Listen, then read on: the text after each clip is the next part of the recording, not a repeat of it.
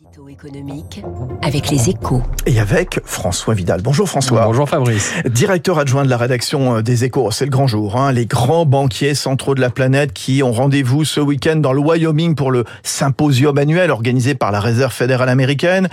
Une réunion particulièrement attendue cette année, François, alors que le combat des banques centrales contre l'inflation galopante apparemment tarde à produire ses effets. Oui, cette réunion, c'est l'heure de vérité, Fabrice. Hein. en tout cas pour euh, Jérôme Powell, le patron de la Fed, et donc par ricochet pour le reste du monde, étant donné le poids des États-Unis dans l'économie mondiale. Or, le plus puissant des banquiers centraux est à court d'options.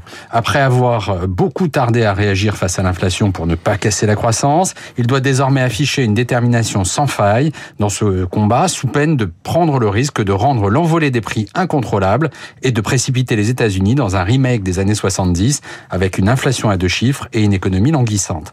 En clair, le discours qu'il tiendra cet après-midi dans le Wyoming devrait s'apparenter à une promesse de hausse des taux d'intérêt quoi qu'il en coûte dans les prochains mois, d'où d'ailleurs la nervosité des marchés financiers ces derniers jours. Alors, si je vous comprends bien, euh, François Vidal, entre récession et inflation, Jérôme Powell devrait choisir le risque d'une récession. Quel impact ça peut avoir pour la BCE et pour l'Europe. Euh, cet impact sera forcément majeur. Hein. C'est même un automne de tous les dangers qui s'annoncent pour la zone euro, car la BCE a un train de retard sur la Fed dans la lutte contre l'inflation.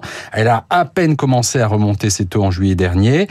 Si Christine Lagarde ne veut pas donner le sentiment qu'elle reste en arrière de la main, elle va donc devoir frapper fort, d'autant que si les prix augmentent aux États-Unis dans des proportions plus vues depuis 40 ans, dans, depuis 40 ans, dans certains pays européens, la pression est encore plus forte pour cause d'impact de, de la guerre en Ukraine sur les prix de l'énergie. Le problème, c'est que les conséquences d'une récession seraient beaucoup plus dramatiques pour l'économie de la zone euro, déjà handicapée par le chômage de masse et le surendettement de plusieurs de ses États membres. Bref, Fabrice, la pression déjà très élevée qui pèse sur Christine Lagarde pourrait bien encore monter de quelques, quelques crans à partir de ce soir. Très intéressant, voilà, très bonnes explications signées François Vidal, donc euh, directeur adjoint de la rédaction des Échos.